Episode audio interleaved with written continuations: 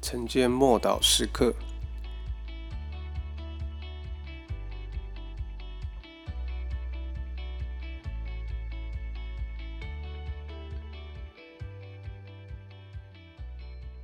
天国运作的法则四，马可福音四章十八到十九节，还有那撒在荆棘里的，就是人听了道，后来有世上的思虑、钱财的迷惑和别样的私欲进来，就把道挤住了，就不能结果实。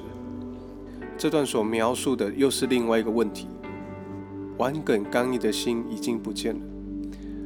而且不再有逼迫，现在面对的威胁是被挤到几乎窒息。这种攻击截然不同，他伪装的更好，更容易把人骗倒。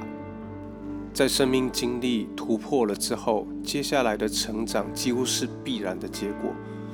种子开始长大，但是焦点失去了，被那些世俗的忧虑、烦恼，还有各样的事情。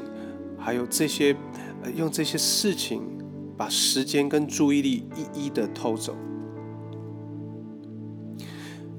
然而，祷告会渐渐变成令人昏昏欲睡的时间，读经的时刻也变成划手机跟看电视的时间。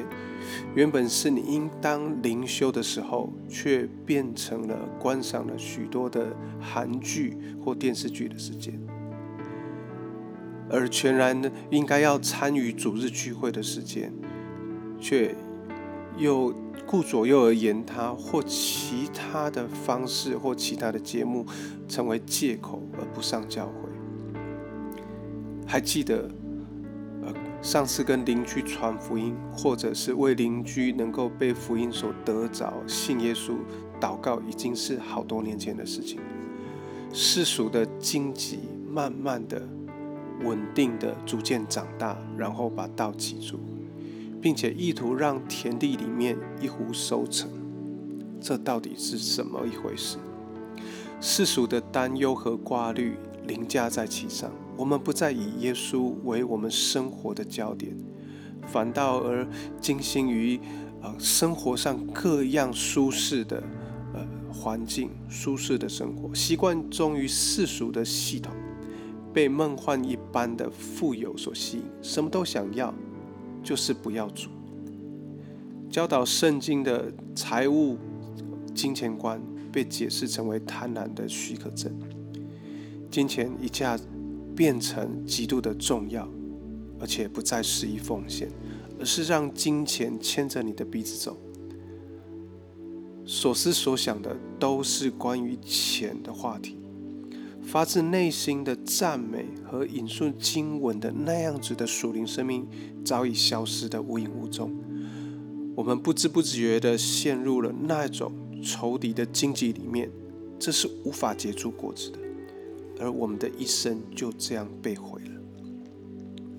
我们一起来祷告：神啊，求你保守我，免于自欺，也免于被利用。透过你的祝福来逃避你的同在，求你帮助我，不要陷入世俗的欲望的网络里面，免得撒旦来偷走我一切属灵丰盛的果实。奉主耶稣基督的名祷告，阿门。